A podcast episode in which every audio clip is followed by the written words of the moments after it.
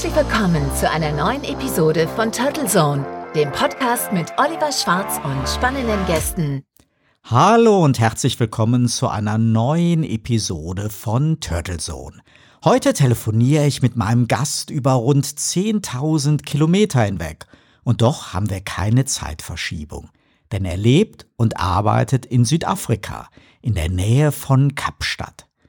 Nach einer Karriere in der deutschen IT-Industrie entscheidet er sich für das Abenteuer Südafrika und gründet ein eigenes Gasthaus mit einem tollen Blick auf den Tafelberg.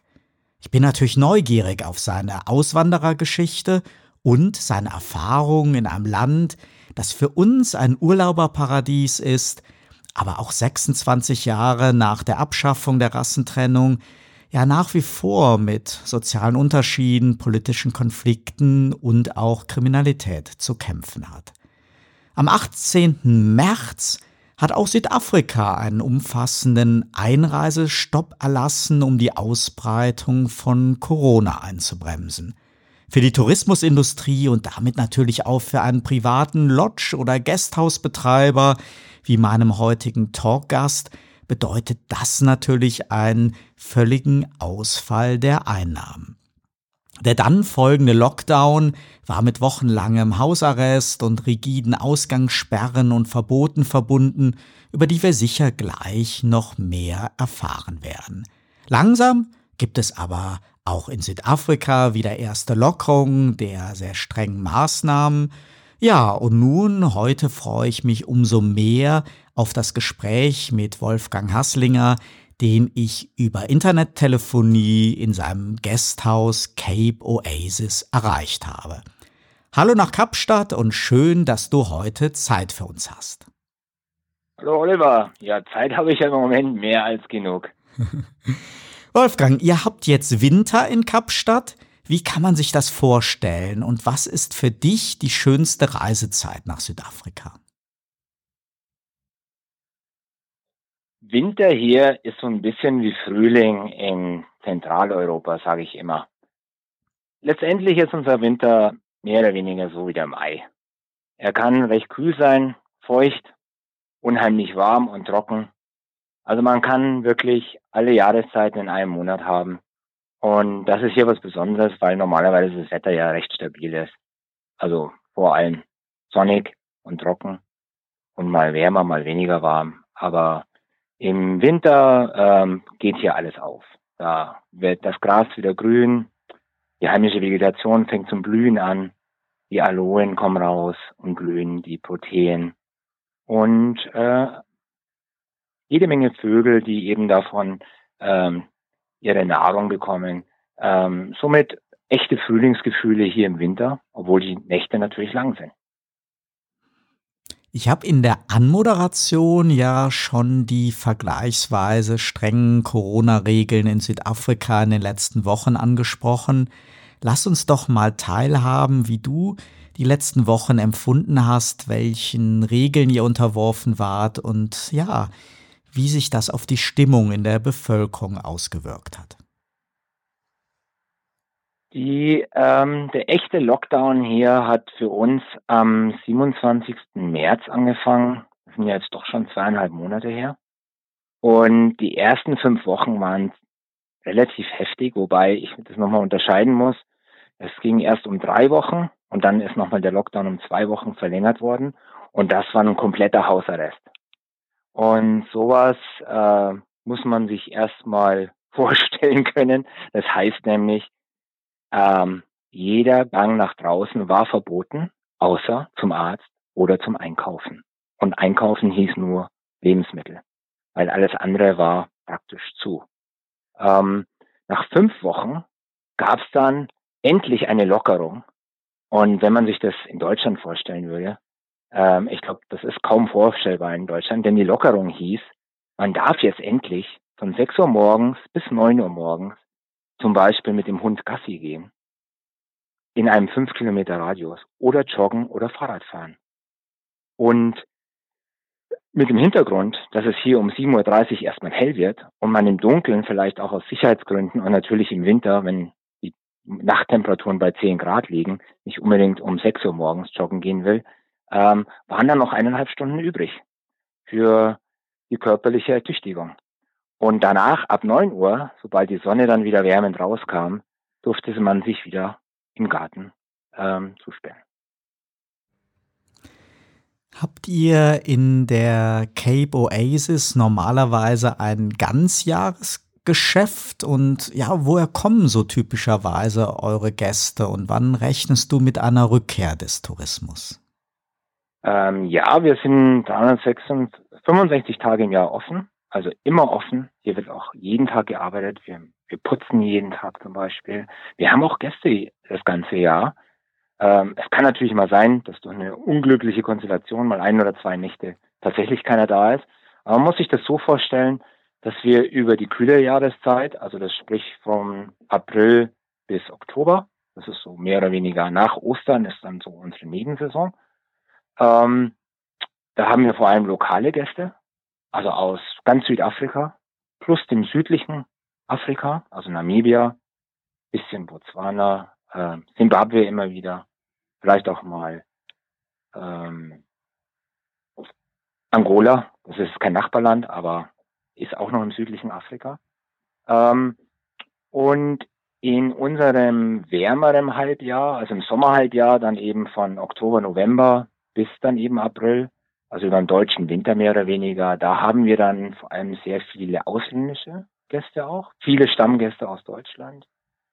Ähm, und zum Teil, und in den Zeiten dazwischen mischt sich das so ein bisschen.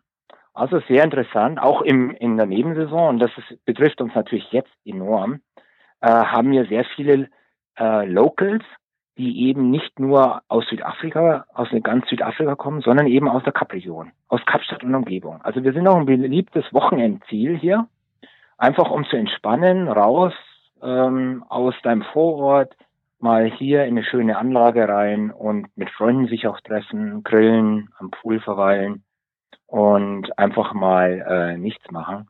Und ja, und das Geschäft ist natürlich jetzt komplett. Mir fallen zu Kapstadt natürlich so der Tafelberg ein, die Gartenroute, Weingüter. Was können denn eure Gäste, wenn sie jetzt aus Deutschland nach Südafrika kommen, alles machen und so welche Must-Sees empfiehlst du euren Besuchern, ja, wenn sie das erste Mal in der Cape Town Region sind? Was mir immer wieder auffällt, ist, dass man sich, wenn man aus Deutschland kommt, extrem mit den Distanzen verhaut. Ähm, Südafrika ist ja doch fast viermal so groß wie die Bundesrepublik und hat aber lediglich 58 Millionen Einwohner. Ähm, das heißt, eigentlich sind nur die Küsten bewohnt und äh, das Landesinnere um Johannesburg. Ansonsten besteht Südafrika aus dem großen Nichts, weil da auch relativ wenig Niederschlag fällt und eben man relativ wenig machen kann, außer Schafe züchten zum Beispiel. Ähm, was man machen kann, ähm, führt mich dann immer zu dem Thema auch mit der Garden Route. Äh, die Garden Route startet circa 400 Kilometer östlich von Kapstadt. Also ist auch nicht gerade äh, in der unmittelbaren Nachbarschaft und die, über, die zieht sich über eine Strecke von ungefähr 200 Kilometern. 200, 250 Kilometer Richtung Port Elizabeth. Ähm, das heißt, man denkt sich immer gleich, ah, man macht vielleicht mal drei, vier Nächte in Kapstadt und dann fährt man noch mal eine Woche oder so auf Garden Road und dann vielleicht noch mal ein paar Tage durchs Landesinnere und dann habe ich so die Hälfte Südafrikas gesehen. Ja, zum Glück für uns, muss ich sagen, im Tourismus, die wir vom Tourismus leben, ist es nicht so. Denn allein Kapstadt, die, die Großraum Kapstadt ist dermaßen reichhaltig. Ähm, da gibt es auch einen Grund dafür, warum der ungefähr die Hälfte des Reiseführers einnimmt, weil hier praktisch fast alles irgendwie äh, vorhanden ist. Ähm, von Natur über Kultur, über Stadtleben ähm, dass man hier eigentlich schon locker zwei bis drei Wochen Urlaub verbringen kann. Natürlich ist mir auch klar, dass man natürlich andere Sachen sehen will und wirklich ein bisschen ins Land fahren will. Aber das Schöne ist dann eben, dass egal wie man seinen ersten Südafrika-Trip wirklich plant, ähm, da findet viele Wege zum Ziel. Äh, da gibt es keinen goldenen Mittelweg. Ähm, schön, das schöne Erlebnis für uns ist, dass wir unsere Gäste eigentlich immer wieder sehen. Also das heißt, die kommen mindestens noch ein oder zweimal nach Südafrika, weil wir dann eben auch festgestellt haben, Nein, man kann das nicht in einem Urlaub abhaken. Ja. Also selbst Leute, die fünf Wochen nach Südafrika kommen, zum Beispiel zwei Wochen Krüger Nationalpark machen, die ganze Küste runterfahren, vom die ganze Ostküste runter bis nach Kapstadt. Das meistens brauchen die dann so vier, fünf Wochen, sind fünfeinhalbtausend Kilometer später sind die dann in Kapstadt für dann drei, vier, fünf Tage, wissen dann eben, nee, nach Kapstadt muss man tatsächlich mal einen ganzen Urlaub auch verbringen, irgendwann mal in seinem Leben, weil es hier eben so viel gibt. Und zwar nicht nur den Tafelberg, wie du den schon angesprochen hast, das ist natürlich das Wahrzeichen. Und selbst da ist es so, gibt es so viele verschiedene Wanderrouten drauf, die so unterschiedlich sind von der Vegetation und vom Gefühl her, aber auch von der, von der Anstrengung her, dass es nicht nur diesen einen Trip auf den Tafelberg gibt, sondern bestimmt zwei, drei, vier, fünf, die wirklich sich lohnen, über die Zeit auszuprobieren. Und dann haben wir ja noch zwei Nebengipfel mitten in der Stadt. Den Lions Head, da braucht man lediglich eine Stunde, eineinhalb rauf, ganz schnell, ohne Seilbahn, da muss wirklich jeder laufen. Und den Devil's Peak, den kennt fast niemand. Ganz links außen, der Gipfel.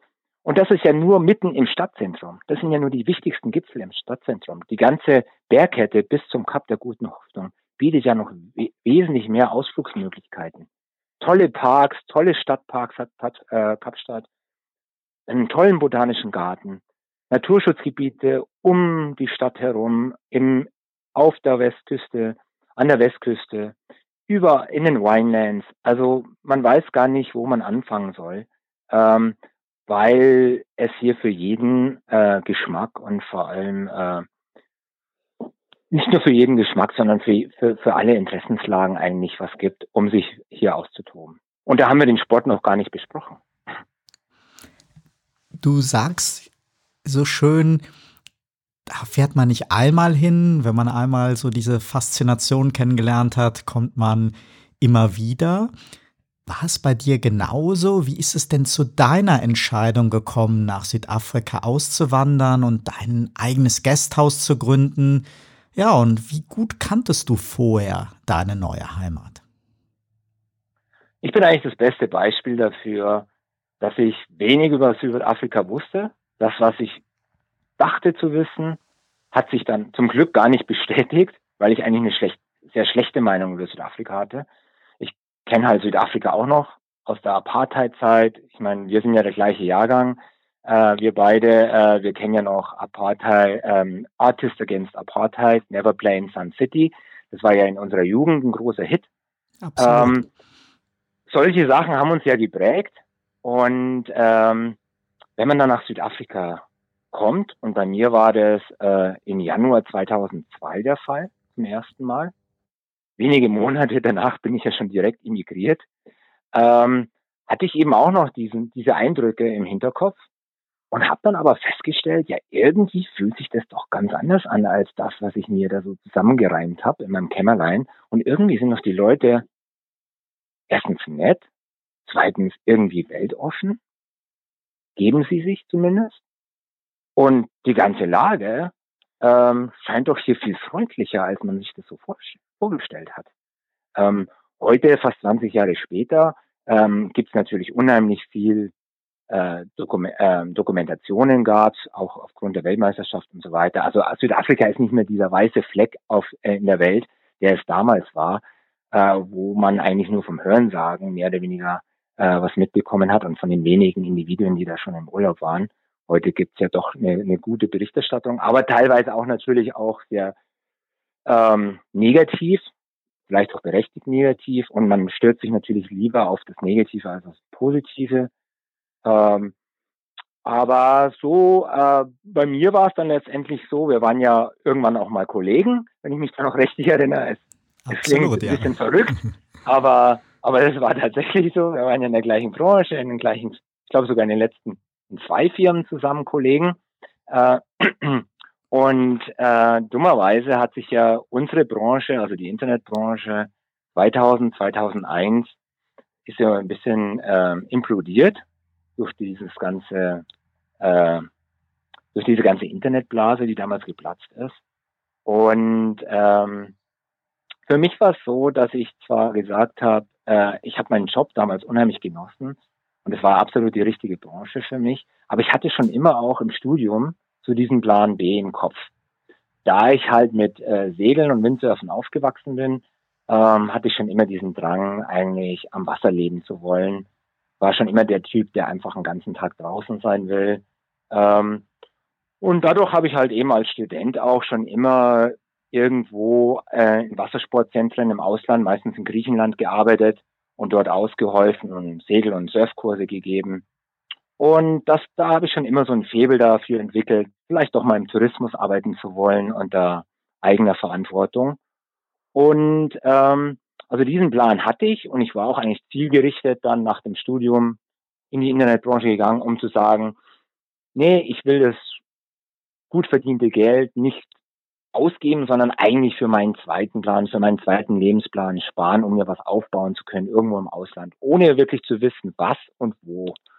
Und diese Entscheidung, die kam dann komplett zufällig, genauso wie es dazu kam, dass eben mein Job sich zufällig dann aufgelöst hat oder die Firma, für die ich gearbeitet habe.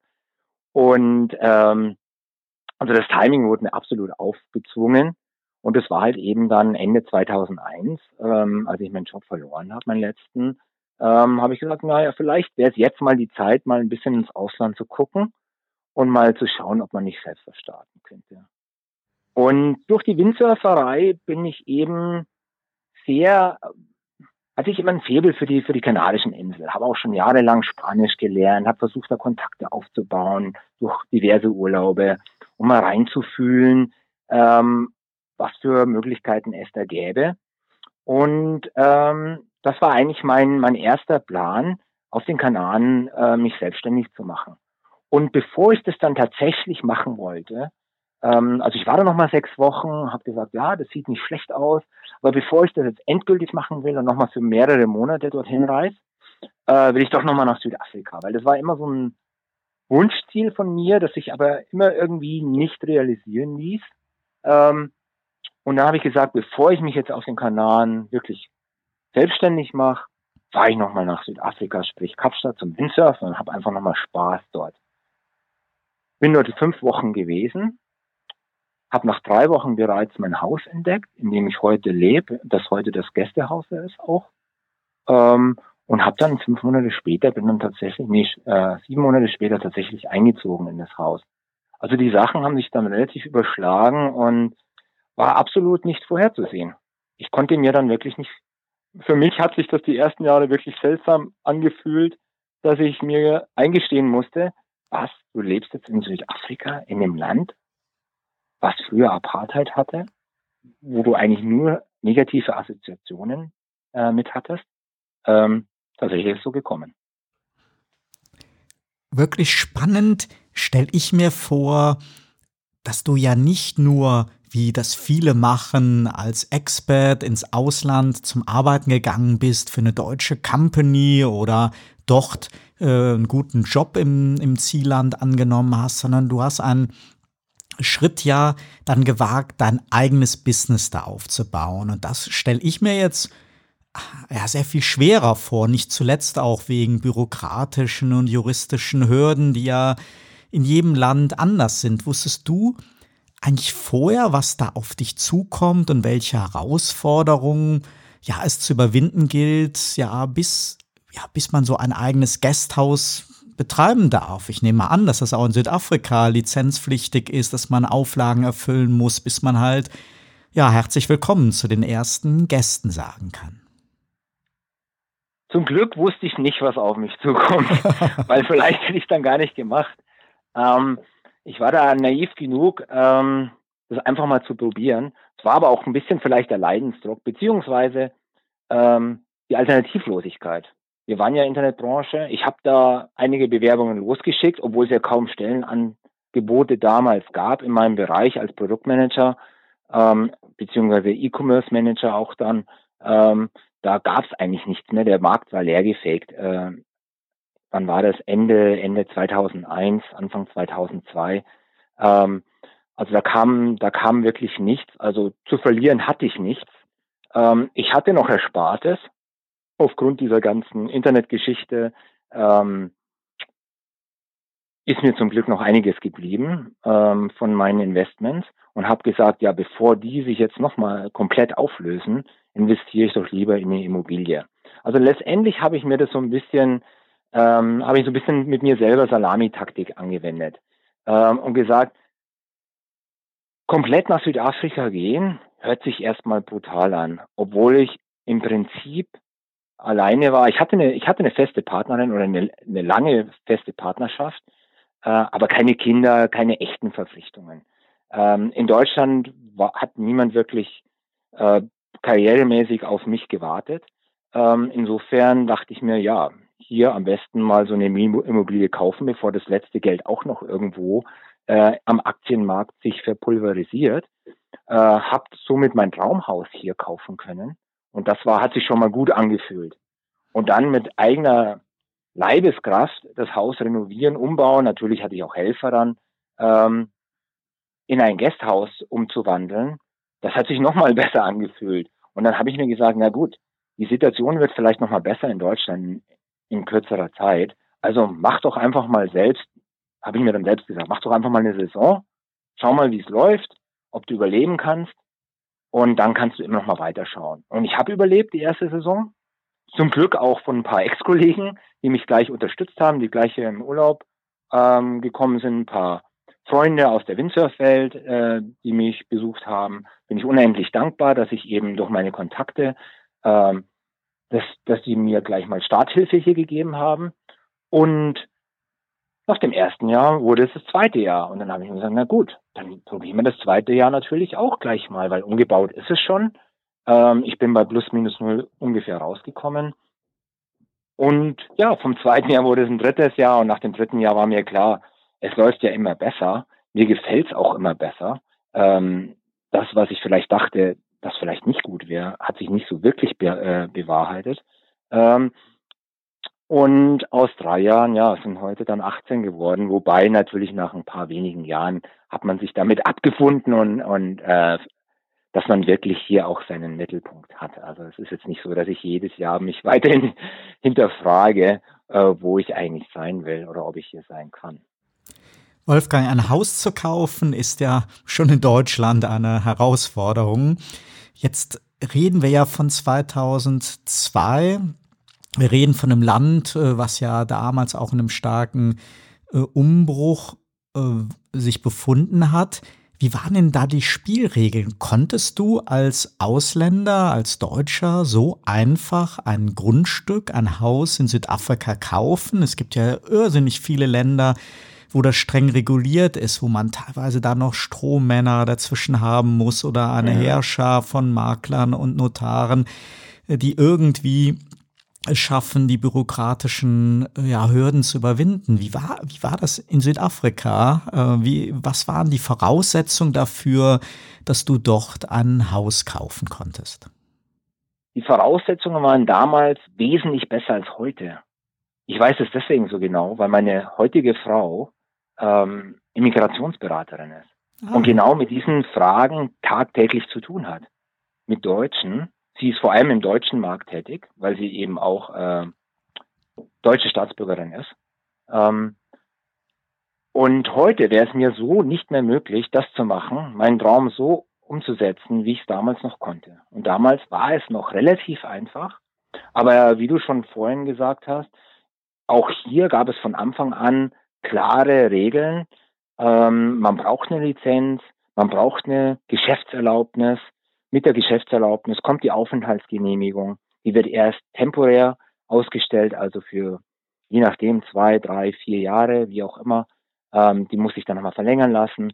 Und nach ungefähr, äh, ich habe es jetzt nicht mehr genau im Kopf, nach ungefähr fünf, sechs Jahren Südafrika bin ich dann endlich äh, Permanent Resident geworden, also habe eine Daueraufenthaltsgenehmigung erhalten die auch für mein Geschäft, Geschäft sehr wichtig ist, weil als äh, Permanent Resident kann man hier in Südafrika äh, geschäftlich machen, was man will. Also man ist nicht mehr an einen bestimmten Zweck gebunden und man muss auch keine Auflagen mehr in dem Sinne erfüllen, wann, sobald man mal diesen, diesen Status tatsächlich hat. Und dafür bin ich jetzt auch sehr, sehr dankbar und äh, das bringt natürlich auch viel, viel mehr Planungssicherheit, weil die ersten Jahre, und das hatte ich auch ein bisschen gemeint, wenn ich gewusst hätte, was da alles auf mich zukommt, hätte ich es vielleicht nicht gemacht. Weil die ersten Jahre waren natürlich schon ein bisschen aufregend, mit zwei, drei Jahre Geschäftserlaubnis, danach zu erfahren, die Spielregeln haben sich geändert. Die Hürden wurden angehoben, auch für dich. Es gibt keine Verlängerung, du musst neu beantragen, du musst jetzt mehr nachweisen als vor drei Jahren noch. Und da kommt man sich natürlich ein bisschen veräppelt vor, wenn man hier als Steuerzahler und als Arbeitgeber äh, nach drei Jahren dann erfährt, ähm, ja, wir wollen dich schon, aber du musst jetzt hier höhere Auflagen erfüllen.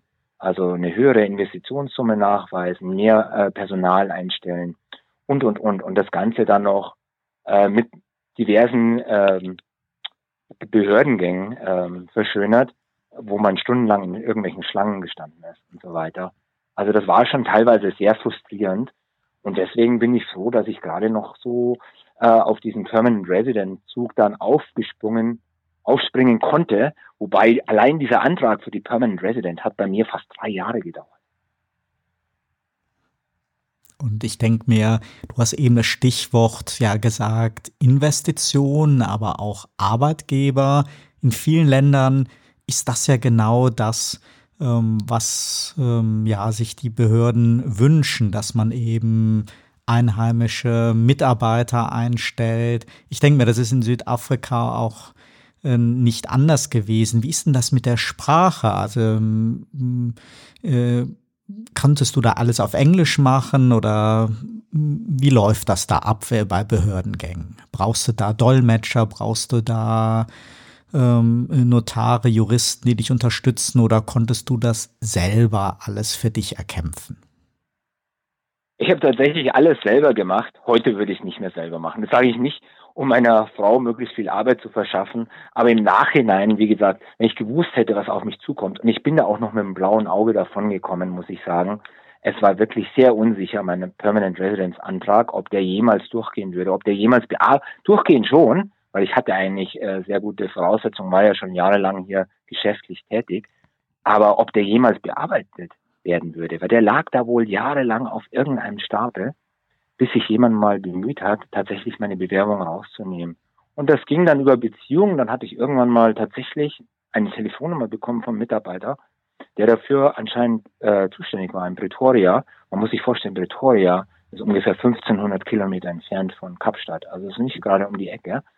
Ähm, das ist ungefähr so, wenn man von München nach Palermo telefonieren würde.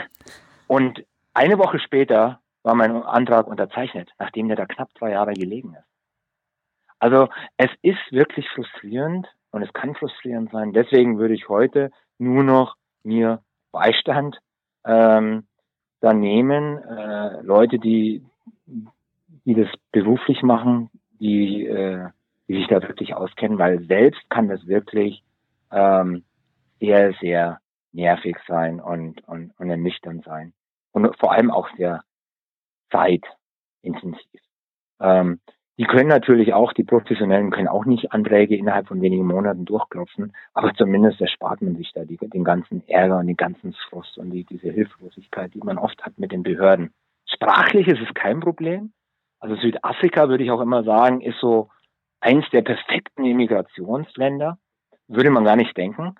Aber warum ist das so? Erstens ähm, ist Englisch so mehr oder weniger die Hauptsprache hier. Aber es wird eigentlich noch besser. Denn Englisch ist nicht nur die Hauptsprache hier, sondern fast niemand hat Englisch als Muttersprache hier. Und warum ist das ein Vorteil? Ja, der Vorteil ist, dass das Englisch recht einfach ist hier. Das heißt, ähm, fast jeder, der hier äh, lebt, fast jeder Südafrikaner, spricht zwei bis drei Sprachen. Ähm, aber seine Muttersprache muss nicht unbedingt immer Englisch sein. Und dadurch ähm, tut man sich eigentlich mit Englisch recht leicht, weil es eben nicht so kompliziert gesprochen wird. Es hat zwar einen starken Akzent hier, so ähnlich wie in Australien oder vielleicht auch in Amerika. Es gibt eine sehr spezielle und es gibt natürlich auch sehr viele spezielle Ausdrücke hier in Südafrika. Also als Tourist, als Tourist tut man hier sich vielleicht ein bisschen schwer, muss immer ein bisschen schmunzeln, wenn, wenn hier deutsche Touristen kommen, die beruflich viel Englisch sprechen und dann irgendwie so ein bisschen hier ins Schwimmen kommen, weil das Englisch hier doch ein ganz anderes ist. Aber für eine Immigration ist es doch sehr schön, weil keiner die Sprache so kompliziert spricht und so wichtig nimmt, wie vielleicht Sprachen generell wichtig sind äh, in Europa, wo ja eigentlich alles Nationalstaaten sind und jedes Land sich durch ihre eigene Landessprache äh, definiert. Hier definiert man sich nicht direkt, als, Südafri als Südafrikaner definiert man sich nicht über seine Sprache. Also, weil jeder im Prinzip, es gibt ja elf offizielle Sprachen, neun afrikanische Sprachen, Afrikaans, das Kapholländisch und Englisch eben, das sind elf offizielle Sprachen. Da kann man schon sehen, diese, diese Absolutheit, was Sprache angeht, gibt's hier nicht. Dadurch ist es sehr angenehm, eigentlich hier auf Englisch zu kommunizieren. Was sind denn die größten Unterschiede zum Alltag in Deutschland? Gibt es so südafrikanische ja, Besonderheiten im Alltagsleben, ja, an denen wir uns vielleicht auch ein Beispiel nehmen könnten, wo du sagst, Mensch, das gefällt mir richtig? Ja, da gibt es so einiges, aber ich glaube zusammengefasst, ähm, man kann das in einem Spruch zusammenfassen. Und das ist der Spruch, mit dem wahrscheinlich ich auf jeden Fall, du mit Sicherheit auch, gehe ich mal davon aus, an fast jeder Deutsche eigentlich aufgewachsen ist. Nämlich mit dem Spruch, Zeit ist Geld. Und diesen Spruch habe ich in 18 Jahren Südafrika noch nie gehört. Im Englischen, im Afrikaans, was, was immer für eine Sprache man hier sprechen könnte. Diesen Spruch gibt es hier nicht. Das heißt, Zeit hat hier eine ganz andere Relevanz. Die ist komplett entkoppelt von Geld.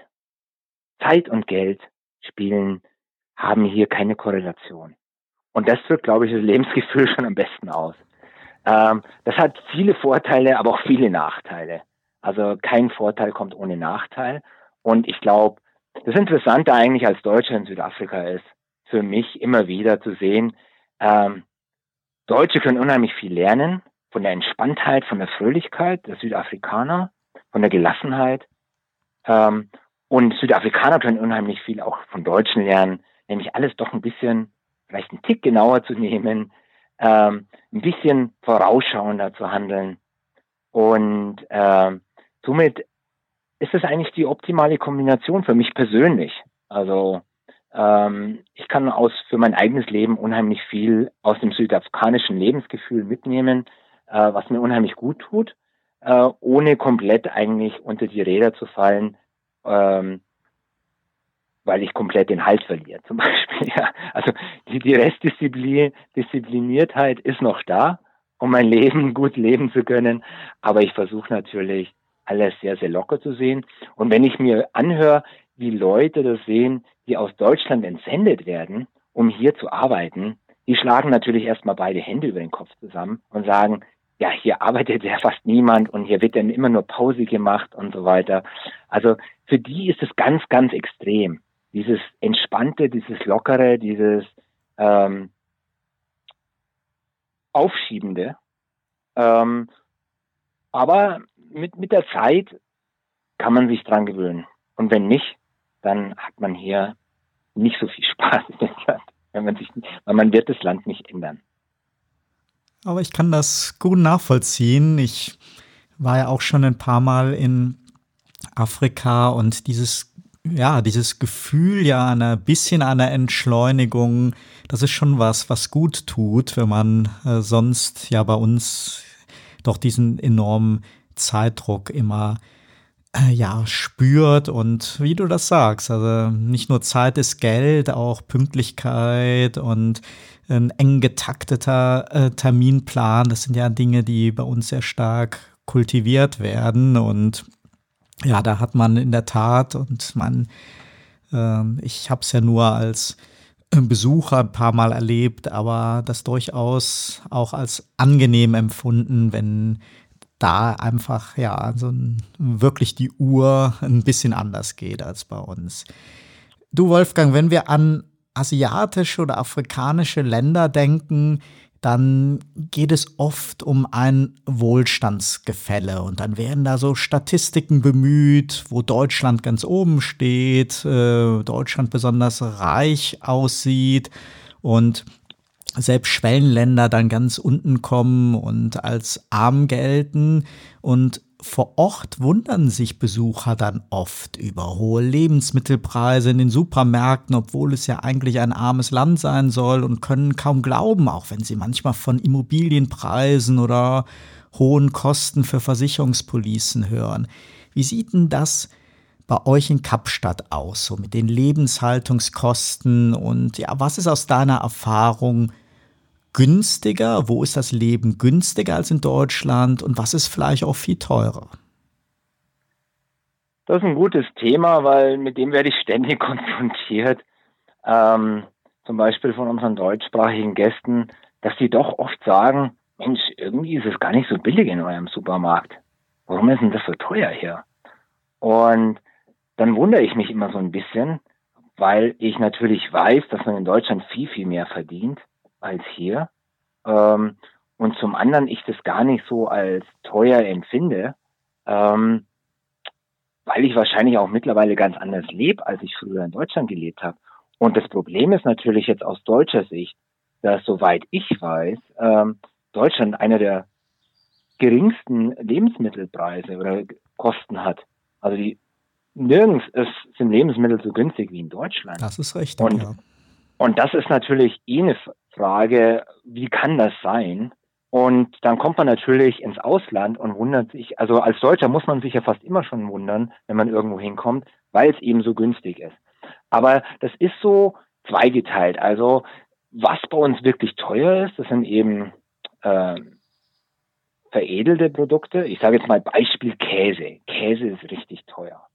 Ähm, das ist so eine Art Luxusprodukt. Äh, Witzigerweise auch Apfelmus. Apfelmus wird in ganz kleinen Gläsern teuer verkauft. Kann man sich gar nicht vorstellen, obwohl es hier riesen Apfelplantagen gibt und ich Äpfel fast sagen, kosten. Ja. Wir haben im Moment Apfelsaison, also kosten nichts Äpfel, ja. Ähm, aber das Apfelmus ist dann wieder teuer. Ja, wie zum Beispiel auch gewisse Marmeladen oder so. Also da gibt es einen Haufen Produkte, das ist, glaube ich, mehr so traditionell. Irgendwie galten die als Luxusprodukte und da werden dann die hohen Preise einfach weitergeführt.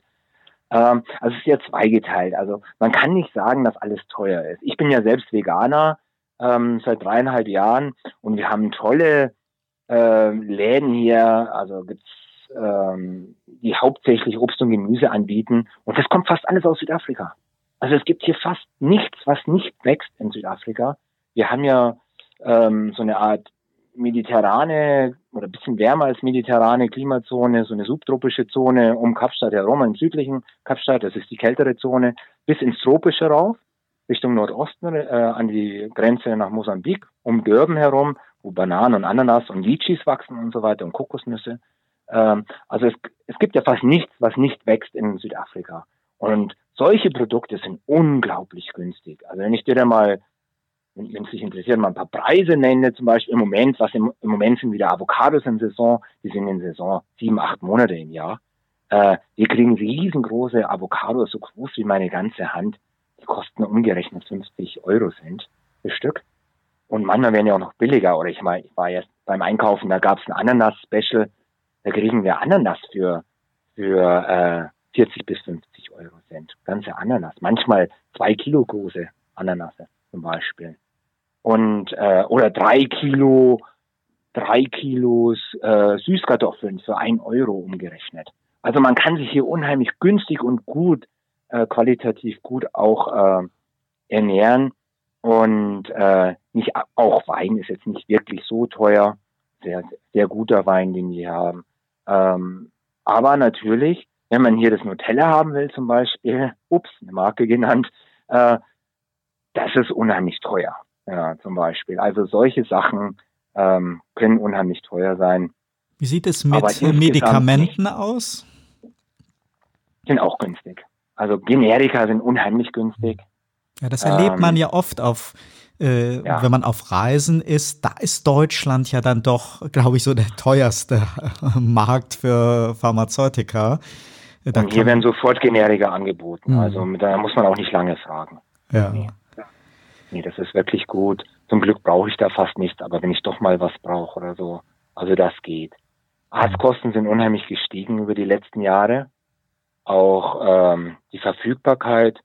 Also ich weiß es zum Beispiel von meiner Frau, also es ist wirklich schwer, eine Frauenärztin zu finden, die einen noch aufnimmt. Ähm, also da gibt es anscheinend auch schon langsam so Engpässe eher. Wie sieht es da mit Versicherung aus? Gibt es in Südafrika eine Krankenversicherungspflicht oder ist das wie Nein. in den USA eher ein Luxus? Hm, ja, Ähm, es gibt noch nicht einmal eine Haftpflicht fürs Auto. Also man kann hier einfach sich ein Auto kaufen und losfahren und Leute über den Haufen fahren. Äh, das ist ein Problem, weil ähm, dadurch, wenn, wenn man einen Unfall verwickelt ist oder jemand einen das Auto ankratzt, schaut man sich den Wagen an und sagt, ja, von dem kann ich eigentlich eh nichts holen, weil der hat Essen. Der hat keine Versicherung und Geld hat er nämlich auch nicht. Das sehe ich schon an dem Auto. Aber dadurch ist auch ein bisschen anders aufgebaut. Also bei uns ist zum Beispiel so, dass die Autoversicherung, die zahlen den Schaden immer. Wenn du Vollkasko hast, dann zahlen die dein Auto den Schaden immer, minus Selbstbehalt, ähm, und holen sich dann, wenn es was zu holen gibt, von sich aus das Geld von der anderen Partei. Ähm, aber man muss sich selber da eigentlich nicht drum kümmern. Also das Versicherungssystem ist recht gut aufgebaut. Also ist alles sehr vergleichbar. Administrativ muss man sagen, ist Südafrika sehr stark vergleichbar mit, mit Deutschland. Wahrscheinlich ziemlich vergleichbar mit, mit England. Ähm, das Cup ist ja seit 200 Jahren, äh, vor 200 Jahren schon unter britischer ähm, Vorherrschaft oder Verwaltung gestellt worden. Um genau zu sein 1806. Da gibt es eine ganz berühmte Schlacht, die ist ein paar Kilometer von uns hier nur entfernt, ähm, hat die stattgefunden. Und deswegen fahren wir hier auf der linken Seite. Ähm, und alles fühlt sich unheimlich von der, von der administrativen Sache ähm, sehr britisch an, würde ich sagen. Nur leider von der Ausführung her dann wieder sehr afrikanisch. Was sollte denn ein Hörer beachten, der jetzt Pläne für ein Leben in Südafrika schmiedet? Du hast ja eben erzählt, deine äh, Frau berät äh, Immigrationsinteressenten. Äh, Was gibt es denn für Anlaufstellen, die helfen können, ja, sich vorher zu informieren und teure und vielleicht auch enttäuschende Fehler bei so einer Auswanderung zu vermeiden? Ja, das ist ein wichtiger Punkt und wir fassen uns da oft an den Kopf, wenn wir von so manchen Plänen erfahren, dass Leute hier wirklich ernsthaft sich niederlassen wollen und Geschäftsideen entwickeln und selbst noch nie in dem Land waren. Das kommt immer wieder vor.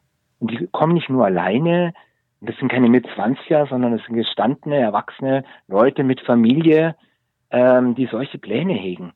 Und da können wir natürlich nur die Hände vom Kopf schlagen, denn man muss hier wirklich mal ein bisschen gewesen sein und nicht nur als Tourist und nur die schönen Seiten sehen, sondern einfach mal versuchen zu verstehen, wie das Lebensgefühl hier ist und wo die Herausforderungen liegen. Äh, ich glaube nicht, dass es da wirklich Stellen gibt, ähm, wo man sich hinwenden kann und sagen und sagen, ja, erklär mir mal, wie das hier funktioniert.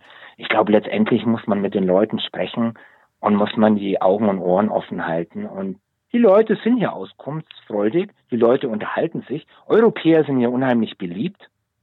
Also das war für mich auch ein interessantes Erlebnis, als Deutscher hierher zu kommen und offene Türen einzurennen. Das Gefühl kannte ich aus Europa gar nicht. Also wenn man als Deutscher nach Frankreich gegangen ist oder auch teilweise nach, nach Spanien und sonst wohin, ist nicht so, dass man da nicht willkommen war, aber man hat nicht das Gefühl gehabt, dass man irgendwie mit Schulterklopfen äh, empfangen wird. Und das Gefühl haben die mir hier unheimlich gegeben. Und das nicht nur mir, sondern das, so, so ist das so. Also Leute aus, Deutsche an sich haben hier einen guten Ruf. Die deutschen Autofabrikate sind hier sehr beliebt. Durch, durchwegs. Ähm, werden auch teilweise hier produziert im Land. Äh, deutsche andere Markenprodukte aus, dem, aus, dem, aus der Maschinentechnik zum Beispiel sind ja auch sehr beliebt. Also der Deutsche an sich hat hier ein gutes äh, Image ähm, und ähm, das, das macht es erstmal leichter, aber man muss schon, ich glaube, ich glaube, die Herausforderung an Südafrika und sprich die Kap-Region ist eigentlich das, was positiv ist, ist eigentlich schon wieder die Herausforderung. Was positiv ist, dass die Infrastruktur hier auf den ersten Blick sehr gut ist oder auch tatsächlich äh, in mancherlei Hinsicht sehr gut ist, wie das Straßenbau zum Beispiel. Ähm, aber andere Sachen dann eben nicht so offensichtlich sind. Und das Beispiel würde ich mal nehmen. Ähm, viele Leute kommen hierher und sagen, oh, das sieht doch aus wie in Europa. Das ist ja, also eure Beachfront, das könnte ja auch Holland sein oder Kapstadt an sich. Da sieht man ja gar nicht so viel Schwarze, hat sich aber stark geändert. Also vor 18 Jahren hat man da tatsächlich kaum Schwarze gesehen. Heute sieht man im Stadtzentrum hauptsächlich Schwarze. Hat sich extrem geändert in den zwei Jahrzehnten. Ähm, also die Bevölkerung hat sich hier viel, viel mehr gemischt in der Zeit. Aber die Herausforderung ist eigentlich zu sehen, obwohl alles ähnlich aussieht, wie, wie man es kennt. Manche sagen auch, oh, das sieht ein bisschen aus wie Kalifornien, andere sagen, er ist ja auch ein bisschen wie Australien hier. Ähm, es ist immer noch Afrika. Und das wollen manche Leute nicht sehen oder wahrhaben. Speziell Rentner habe ich oft das Gefühl, die hier kommen, obwohl ich mich da jetzt nicht einschießen will auf eine bestimmte Personengruppe. Aber wenn man sich hier nicht wirklich darauf einlässt, also hier gibt es viele Leute, die wirklich leben, die leben ihr deutsches Leben weiter mit deutschen Fernsehsendern komplett. Die schauen sich ihr, ich hatte so einen Nachbarn, leider verstorben, war ein sehr netter Mensch auch, äh, aber ähm, mein Nachbar Wolfgang auch, ein bisschen älter als ich, der hat sich wirklich Skispringen angeschaut und Biathlon mitten hier im Hochsommer und hat praktisch sein deutsches Leben weitergelebt. Äh, nur mal als Beispiel. Und das kann, gut, der war nur wenige Monate hier, immer, immer beim deutschen ähm, Winter, aber so kann es nicht funktionieren. Also man muss sich wirklich überlegen, was ist hier anders und man muss hier nicht lange überlegen. Man stößt sofort auf, auf viele Sachen.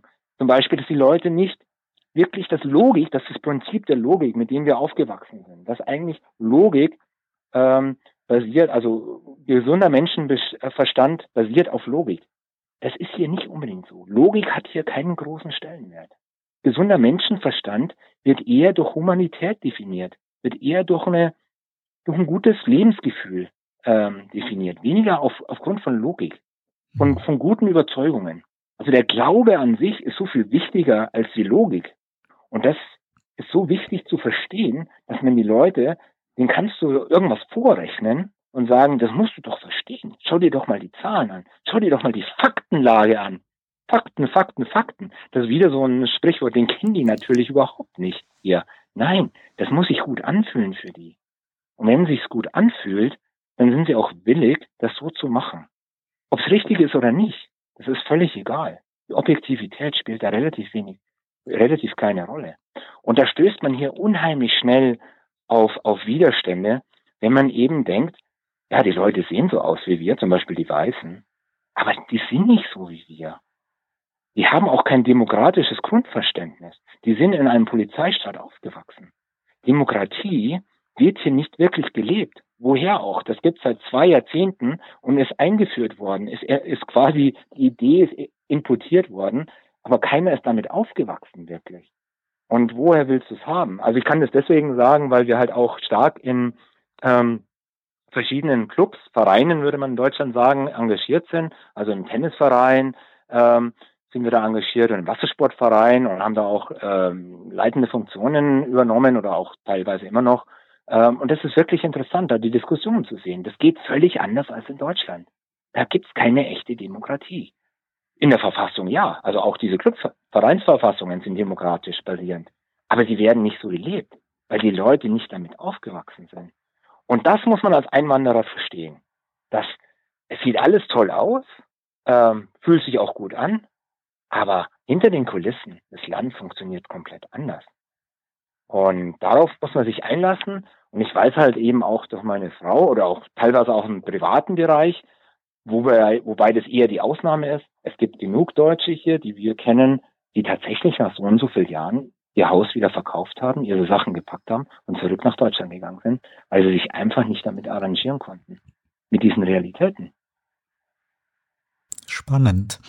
Ich glaube, da hast du einige wirklich sehr, sehr gute Punkte gebracht, ähm, ja, die immer wieder dann zu Missverständnissen, Enttäuschungen kommen, teilweise ja vielleicht auch zu einer überheblichen Einschätzung gegenüber ähm, den Einheimischen und dabei ist, ja, du hast es ganz gut rübergebracht, einfach das Wertesystem oder die, die Basis ähm, ja, des täglichen Lebens äh, einfach eine andere. Wolfgang, ein Aufenthalt in eurem Gasthaus ist auf Selbstverpflegerbasis. Ist das auch so für so einen notorischen Hotelurlauber wie mich etwas? Und welche Optionen habe ich?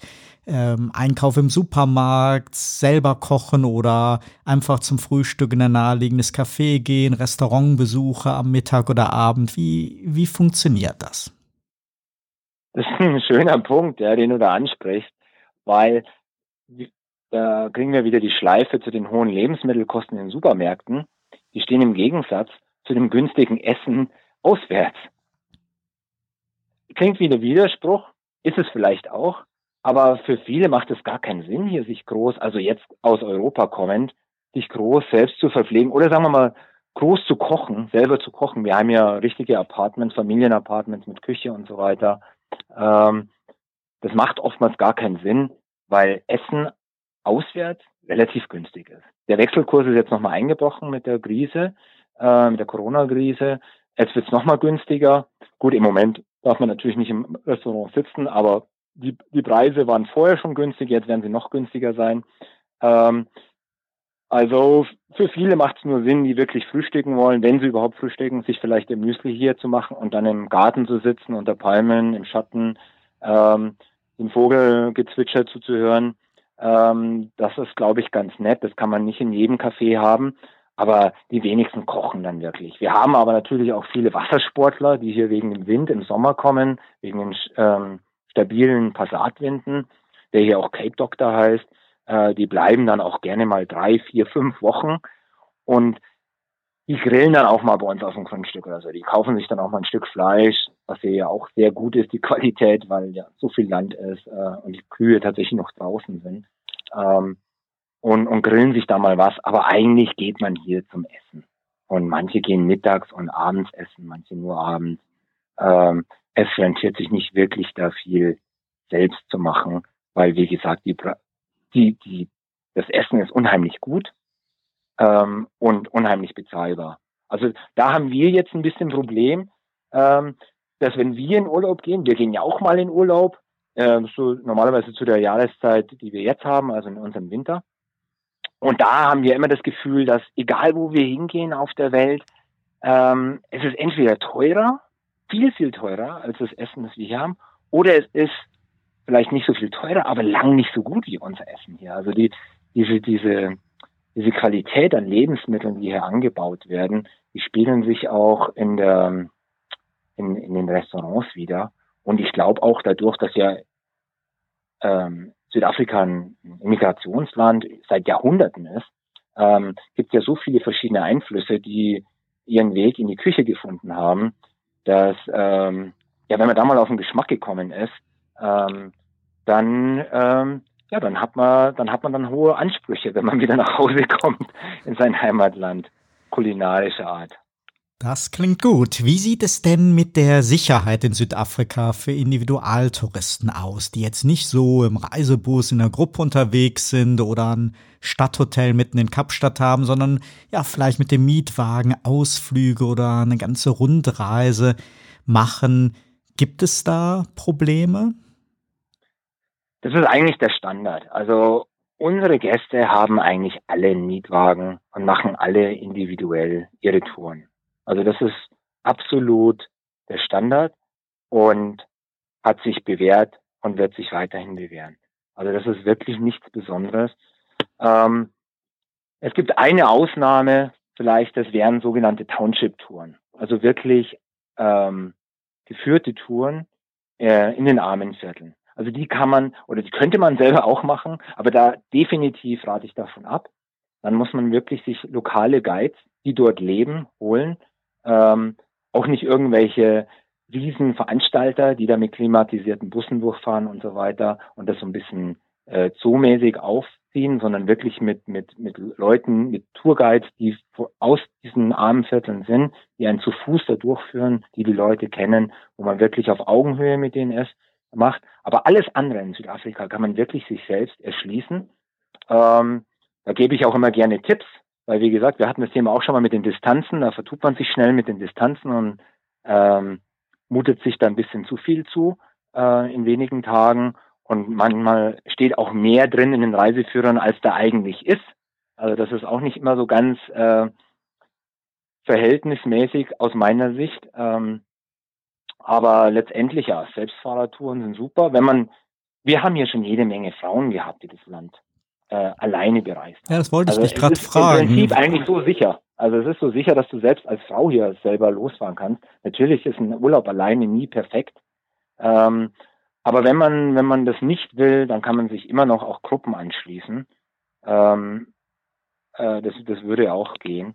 Aber bei uns ist es so, wenn man jetzt zum Beispiel jetzt in Kapstadt bleiben wollte jetzt, sagen wir mal, man hat zwei Wochen Zeit und man würde jetzt mal wirklich die Kap Kapstadt und, und die Umgebung erkunden wollen, dann nimmt man sich einen Mietwagen. Man lernt schnell bei uns auch Gleichgesinnte kennen.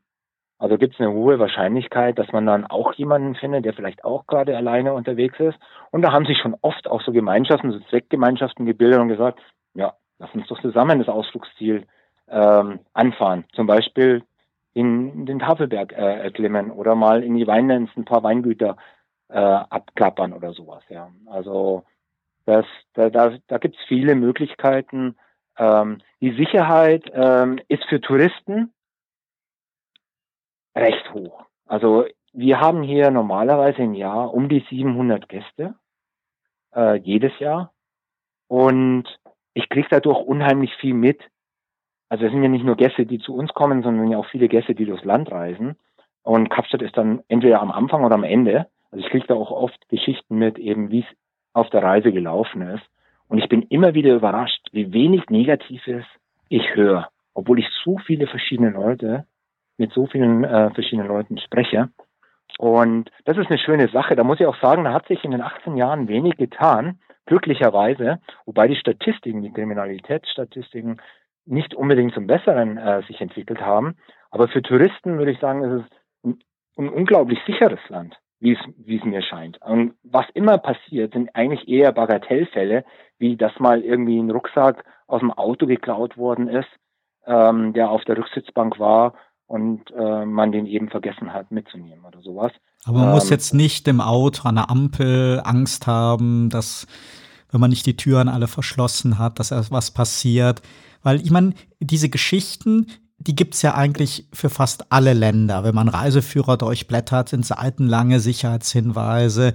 Und wenn man dann vor Ort in dem Land ist, und ich reise ja auch sehr viel, hat man doch ein ganz anderes Gefühl und fühlt sich wesentlich sicherer als das, was man vorher liest oder hört. Aber natürlich muss man auch ein bisschen aufmerksam sein, aber generell äh, verstehe ich das jetzt so, dass du sagst, eigentlich kann man mit ja, der nötigen Umsicht ähm, eigentlich sorgenlos, äh, auch individuell durch das Land oder zumindest da durch die Cape-Region reisen? Also Kriminalität ist an sich ein extrem schwieriges Thema, für uns auch persönlich. Also ich möchte jetzt da ein bisschen über ernstere Sachen auch sprechen, nämlich wie es für uns persönlich. Ich sage immer zu meinen Besuchern auch, ihr braucht euch nicht wirklich Gedanken machen. Also ich gebe euch, ich gebe immer Tipps, wie man sich Verhaltenstipps, Packtipps auch, wie man durchs Land reisen soll, wie man sich das am besten im Auto alles zurechtlegt, um einfach auf eine ganz Nummer, ganz sichere Nummer zu, zu reisen. Aber letztendlich als Tourist kann man da relativ entspannt sein. Die, die gefährdet sind, sind nicht die Touristen, sind die Leute, die hier leben. Das ist einfach, umso länger du hier lebst, umso größer ist halt einfach irgendwann mal die Wahrscheinlichkeit, dass du zur falschen Zeit am falschen Ort bist. Und das muss nicht zu Hause sein, das kann auch mal im Shoppingcenter sein, kann von der Bank sein oder wo oder an irgendeiner Ampel sein. Also das ist eigentlich die Realität. Und das ist gut für den Tourismus. Dadurch funktioniert der Tourismus auch so gut, weil Touristen werden bis auf wenige Ausnahmen, aber das sind ganz spezielle Sachen, normalerweise nicht, sind nicht das Ziel, sondern es ist der gemeine Südafrikaner. Und wenn man da nochmal unterscheidet, die Leute, die am meisten leiden müssen unter der Kriminalität, bin auch nicht ich, der hier permanent lebt. Zum Glück nicht. Leider sind es die armen Leute. Die armen Leute leiden am meisten, weil sie sich am wenigsten vor Kriminellen schützen können und dummerweise auch noch am nächsten von den, von den Kriminellen leben. Also sprich in den armen Vierteln leben nun mal auch mehr Kriminelle als in den Wohlstandsvierteln. Da gibt es bestimmt auch Kriminelle, aber das sind wahrscheinlich dann andere äh, Straftaten, die die verüben, vielleicht Wirtschaftskriminalität oder sowas. Äh, also die, die, der, der, in den armen Vierteln, die können sich eben in ihren Hütten, in ihren kleinen Häuschen weniger davor schützen und werden öfters statistisch dann eben Opfer. Und das ist sehr traurig und das ist bedenklich. Aber für den Tourismus eine gewisse Erleichterung, weil man weiß, man wird nicht wirklich, äh, man ist nicht wirklich das erste Target ähm, von den Kriminellen, sondern man, man schwimmt da einfach mit. Und in den zwei Wochen ist es extrem unwahrscheinlich. Aber für uns persönlich ist es so, das Leben ist anders Aber dadurch tun wir uns im Ausland auch viel leichter. Also wir sind sehr, also ich muss auch erstmal sagen, in 18 Jahren ist mir so praktisch nichts passiert hier. Und das können nicht alle sagen, das ist viel Glück. Ich, generell, ich habe das Gefühl, ich habe generell viel Glück in meinem Leben gehabt. Und ich hoffe, äh, es bleibt mir noch ein bisschen treu. Aber man versuch, ich versuche auch meinem Glück das Leben ein bisschen leichter zu machen. Also wir sind sehr umsichtig hier in der Familie. Also bei uns stehen keine Gartentore einfach mal offen stundenlang äh, und schwingen im Wind, äh, sondern da wird, da wird reingegangen zugemacht. Äh, obwohl wir nur einen Zaun haben, wir haben auch keine Mauern, einen begrünten Zaun. Äh, wenn wir nach Hause kommen, jetzt mal, das sind so Insider-Sachen einfach. Wenn wir nachts nach Hause kommen oder auch tagsüber, aber tagsüber ist es noch unwahrscheinlicher, aber nachts, wir gucken uns schon, ob da nicht zufällig mal ein Auto irgendwo rumsteht, ähm, das gar nicht hierher gehört. Weil eigentlich hat ja jeder seine Auto, seine, seine Auto in der Garage oder vor der Garage stehen. Ähm, und man kennt halt die Nachbarschaft hier. Hier kennt man sich, ähm, kennt jeder jeden. Und ein Auto, das jetzt einfach so rumstehen würde, mit Insassen, also wenn natürlich ein leeres Auto da steht, da denkt sich keiner, das ist natürlich Besuch. Aber wenn jetzt ein Auto da rumstehen würde mit Leuten, die da drin sitzen, würde man nicht automatisch in die Garage reinfahren. Dann würde man nochmal eine Runde drehen und gucken, ob der immer noch da ist. Also und wir machen tatsächlich, gut, wir machen nicht die Knöpfchen runter, weil unser Auto macht automatisch das Knöpfchen runter bei, weiß ich nicht, 15 Stundenkilometer Geschwindigkeit oder sowas. Das ist so dieser London Cap Modus, den habe ich auch in einem in einem den amerikanischen haben die Autos Auto hier, drin. Ich, automatisch. Hm. Wir hatten mal einen Mercedes-Bus, der hat es auch automatisch gemacht. Also da macht man sich gar keine Gedanken. Ist hm. sinnvoll. Uns ist es noch nicht passiert, aber es gibt hier tatsächlich auch Smash and Grab. Also dass Leute betteln an der Kreuzung, die man übrigens nichts geben soll. Da sage ich auch immer wieder den Leuten, gebt den Leuten an den Ampeln bitte nichts. Wir haben hier Hilfsorganisationen. Ihr vermeidet, dass die Leute sich melden bei Institutionen, die ihnen helfen, vor allem Straßenkindern. Und ihr ermöglicht ihnen Leben weg von der Schule, weg von, von Erziehung, äh, wenn ihr die unterstützt. Auch, auch wenn es herzzerreißend ist, ist jetzt nicht die Regel, dass das überall passiert, aber es passiert immer wieder, vor allem im Sommer, ähm, dass an den Kreuzungen gebettelt wird. Ähm, und da gibt's eben auch Smash-and-Grab-Fälle, äh, dass die, dass jemand so tut, als ob er bettelt, das kann dann auch ein Erwachsener sein oder ein Kind, man reißt dir dann die Tür auf, dann kommt wieder der Rucksack ins Spiel. Ich bringe immer das Beispiel, weil unheimlich oft muss man mal selber auf sich achten, wie oft man so einen Rucksack, wenn man einen Ausflug macht, auf, auf der Rücksitzbank hat. Ähm, und dann wird die Tür aufgerissen und der Rucksack ist weg. Ja. Das soll man nicht haben, dieses Erlebnis. Ähm, ist aber mit so einer der schlimmsten Sachen, die hier passieren kann. Und, das, und selbst das passiert extrem selten. Mhm. Ähm, und solche Sachen kann man vermeiden, indem man schon mal das Knöpfchen runter macht, indem man, wenn der kleine Mietwagen-Kofferraum, manchmal hat man ja doch so kleine Sparbüchsen nur, wo die Koffer kaum reinpassen, dann muss man was auf die Rücksitzbank tun, dass man das halt schon mal hinter die Sitze macht und nicht schön auf die Rücksitzbank und vielleicht noch mal ein Handtuch drüber legt und so weiter, sodass halt die nicht in Versuchung geführt werden, die auf sowas aussehen und dann haben alle einen besseren Tag. Und ähm, wie gesagt, also ähm, ja, Kriminalität ist ein Problem, wir beschäftigen uns damit und wir nehmen das Thema sehr ernst, nicht nur für uns selber. Wir nehmen das Thema extrem ernst, weil wir auch in der Anlage leben und wir das Problem haben, dass wir sagen, schau mal, wenn einer von uns, die Sicherheit ist immer nur so gut wie, wie das schwächste Glied in der Kette. Also wenn einer jetzt komplett das Gartentor offen lässt, in der Nacht nach Hause kommt und offen lässt, dann könnten alle dadurch leiden. Also alle müssen dann ein bisschen mitspielen und bewusst sein, dass wir, dass es nicht super gefährlich ist, aber man sollte doch ähm, seine sieben Sachen zusammenhalten und niemanden in Versuchung führen.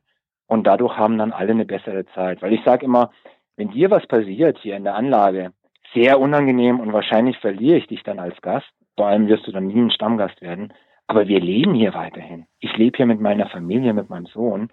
Ähm, wir, wir können es uns nicht leisten, hier äh, einen Einbruch zu haben, weil die Realität ist, wird einmal eingebrochen, kommen die Leute natürlich wieder. Wenn die einmal einen Laptop mitgenommen haben, dann kommen die in zwei, drei Wochen wieder und schauen, ob da wieder einer rumliegt. Ähm, das sind absolute Opportunisten und Dogmatiker. Und das wollen wir genau vermeiden. Und deswegen glaube ich, ähm, sage ich auch mit Stolz, wir leben hier in der Anlage, wir leben hier unheimlich gerne in der Anlage. Wir sind einer der wenigen ähm, Gästehausbesitzer, die in ihrem eigenen Gästehaus noch leben. Ich kenne eigentlich fast niemanden, das macht. Alle sind ausgezogen nach ein paar Jahren. Aber wir lieben halt diesen Ort hier so, diese, diese Anlage und diese, diese Nähe zur Natur. Ähm, und das ist eigentlich auch die Sicherheit unserer Gäste. Und gerade für Alleinreisende sage ich immer, schau mal, wir sind hier auch, wir haben hier eine gute Sicherheit, wir haben hier ein paar äh, Vor Maßnahmen getroffen, damit es besonders sicher ist, die dir gar nicht auffallen, wenn, wenn ich dir nicht sage. Ähm, und dadurch kannst du hier auch gerne alleine kommen und ja, du gehörst zu unserer kleinen Familie dann.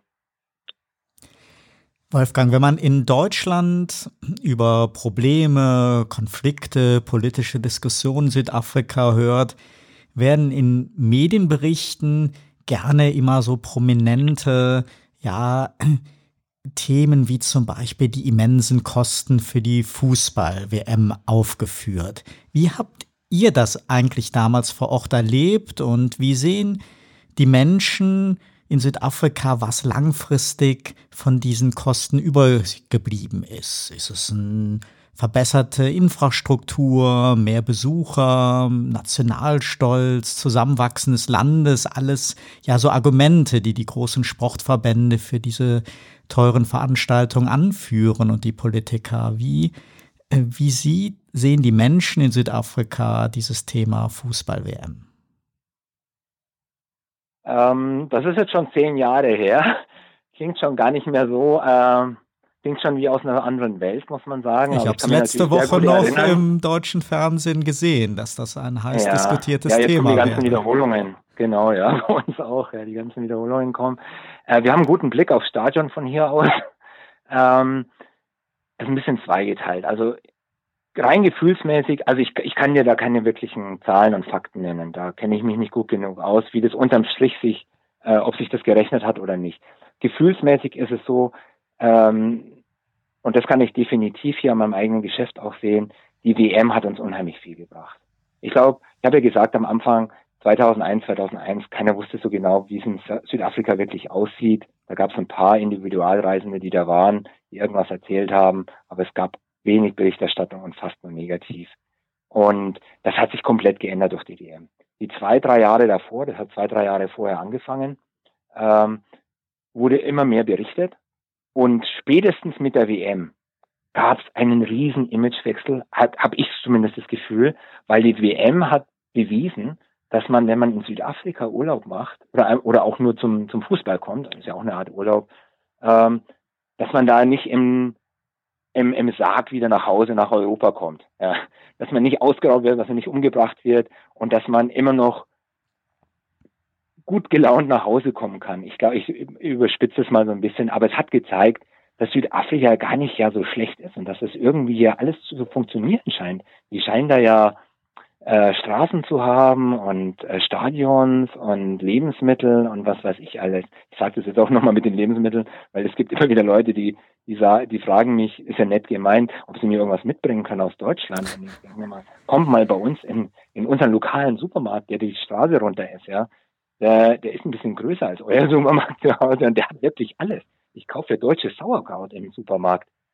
Also, ähm, nee, also die, die WM, glaube ich, hat unheimlich viel gebracht. Also wir haben das auch an den Zahlen angemerkt.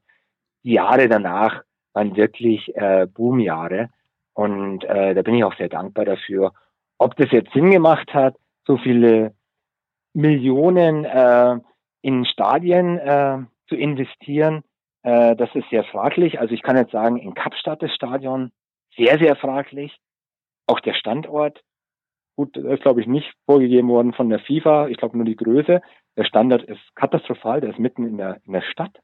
Also wer baut 2010 noch ein Stadion für 70.000 Leute mitten in der Stadt, nur weil da eine Grünfläche ist. Da gab es früher auch schon mal ein, ein Stadion. Ähm, aber das ist klar, das ist Chaos dort.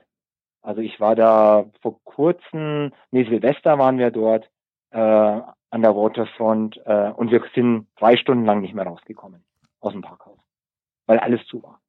Also das ist gleich neben dem, das, das Parkhaus ist direkt neben dem Stadion. Also es wird für das Stadion auch äh, benutzt.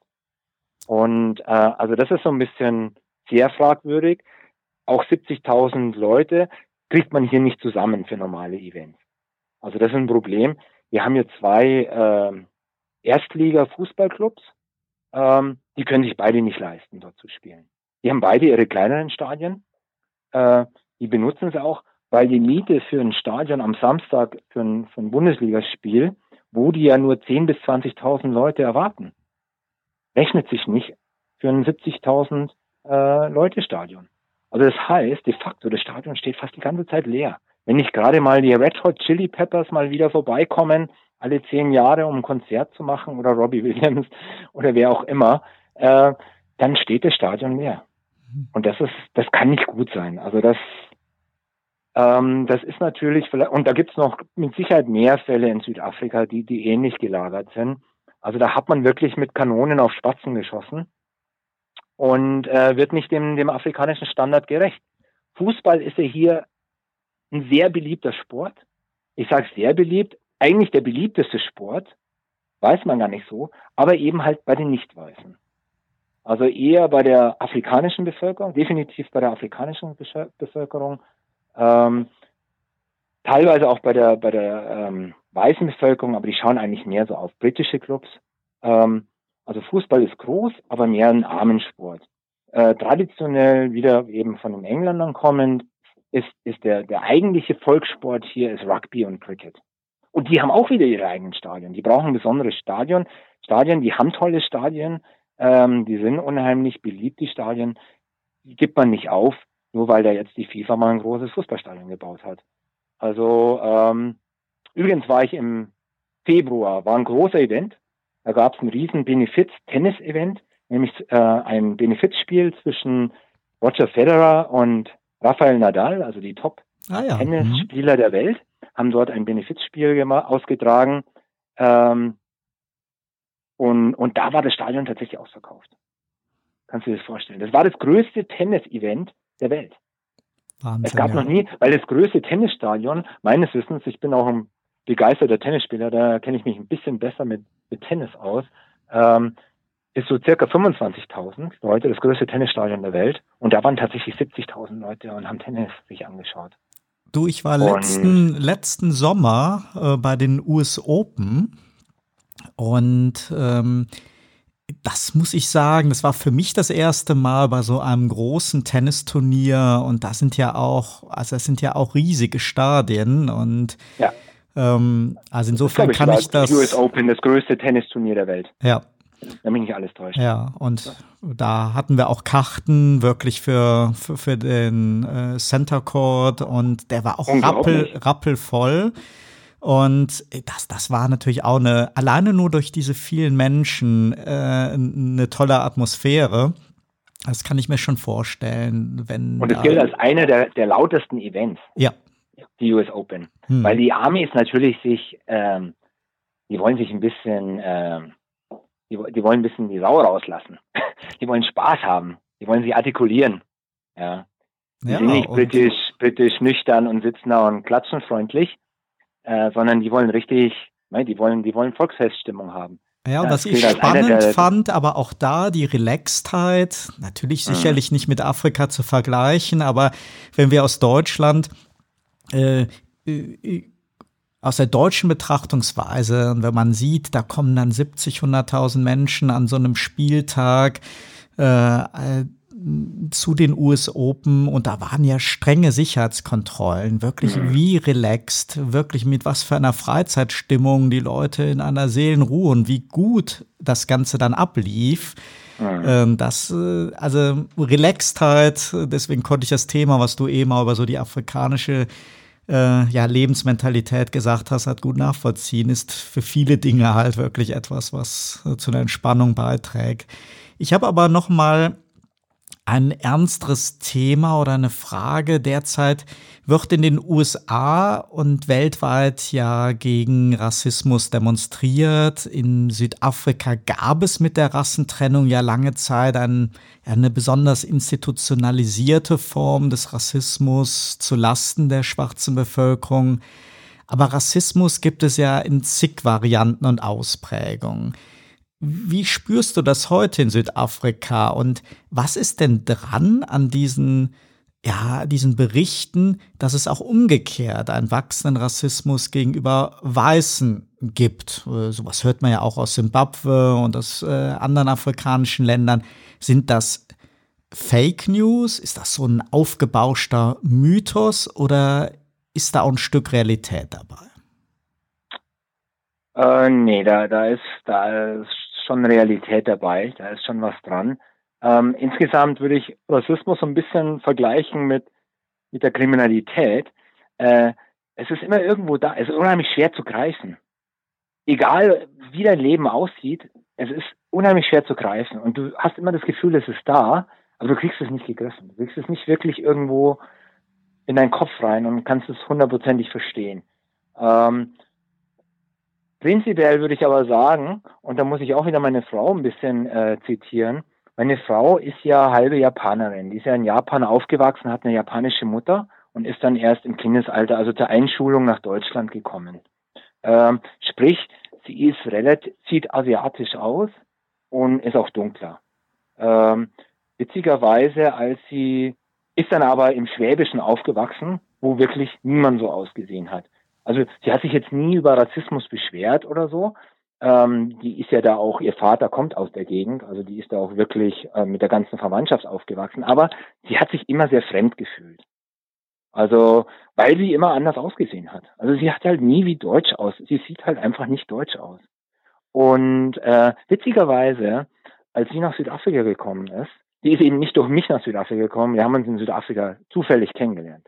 Ähm, in Südafrika hatte sie immer das Gefühl, dass sie keiner irgendwie anschaut, weil sie anders aussieht. Warum nicht? Weil hier ja so viele ethnische Minderheiten sind, gerade in, in der Kap, in Kapstadt und Umgebung äh, gibt es ja so viele ethnische Minderheiten, ähm, dass man einfach gewohnt ist, dass Leute anders ausschauen. Manche sehen indisch aus, chinesisch, asiatisch. Dann gibt es hier die Cape Coloreds. Das sind, in Bayern hätte man gesagt Mischlinge. Das sind ursprünglich Sklaven aus Malaysia, die sich, ähm, die auch muslimisch sind hier. Was viele nicht wissen, äh, Kapstadt ist eine sehr muslimische Stadt auch. Also hier gibt's ähm, Moscheen an jeder Ecke in bestimmten Bereichen der Stadt. Ähm, ist aber unheimlich entspannt, das Zusammenlegen zwischen Christen, Muslimen, äh, Juden zum Beispiel auch und allen anderen. Äh, es gibt wenige Hindus auch noch. Ähm, also das, das Rassismusproblem, ähm, witzigerweise für sie, oder zumindest die Wahrnehmung, dass sie anders ist, ist für sie hier deutlich entspannter, sagt sie immer. Also sie hat hier nie das Gefühl, dass sie anders aussieht. Hier, hier passt irgendwie jeder rein. Und obwohl ich jetzt komplett anders bin, ähm, typisch aussehe, der typisch Deutsche, blond, blauäugig, zumindest war ich früher mal blond, heute mehr grau, äh, passe ich hier auch optimal rein. Weil hier einfach durch die Holländer auch Südafrikaner so aussehen. Muss man sich nur mal das Rugby-Team so anschauen. Ähm, also egal wie du hier aussiehst, du passt hier rein. Hier gibt's jemanden, der auch so ähnlich aussieht wie du. Also wie ich schon am Anfang gesagt habe, auch mit den Sprachen, du bist nicht Südafrikaner, weil du eine bestimmte Sprache sprichst. Du bist auch nicht Südafrikaner, weil du, weil du, weil du aussiehst wie ein Südafrikaner. Nee. Du bist Südafrikaner, weil du, weil du das Lebensgefühl des Südafrikaners bist, weil du hier lebst und, und du bist wie ein Südafrikaner. Aber diese Oberflächlichkeiten zählen hier nicht. Und das ist eigentlich eine sehr schöne Sache. Und deswegen finde ich persönlich, ähm, dass ich Rassismus, finde ich hier ohne dass ich sagen will, äh, hier gibt es keinen Rassismus. Hier gibt es definitiv Rassismus. Ich meine, die ganzen Leute, die früher das Apartheidssystem unterstützt haben, die sind ja heute, viele sind ja noch am Leben. Die, die muss es ja heute noch geben. Manche werden sich gewandelt haben zum Besseren, aber doch nicht alle. Das ist ja naiv zu glauben, dass es hier keine Rassisten mehr gibt. Aber es fällt nicht wirklich auf. Man erlebt Rassismus kaum im Alltag, würde ich sagen. Natürlich ist es für mich jetzt schwer zu sagen, weil ich ja nicht schwarz bin. Äh, aber man würde schon einiges mitbekommen. Es kann natürlich mal ein dummer Spruch fallen von irgendwelchen Leuten, der nicht so witzig ist, ähm, der vielleicht gar nicht so bös gemeint ist, aber auch nicht so witzig ist.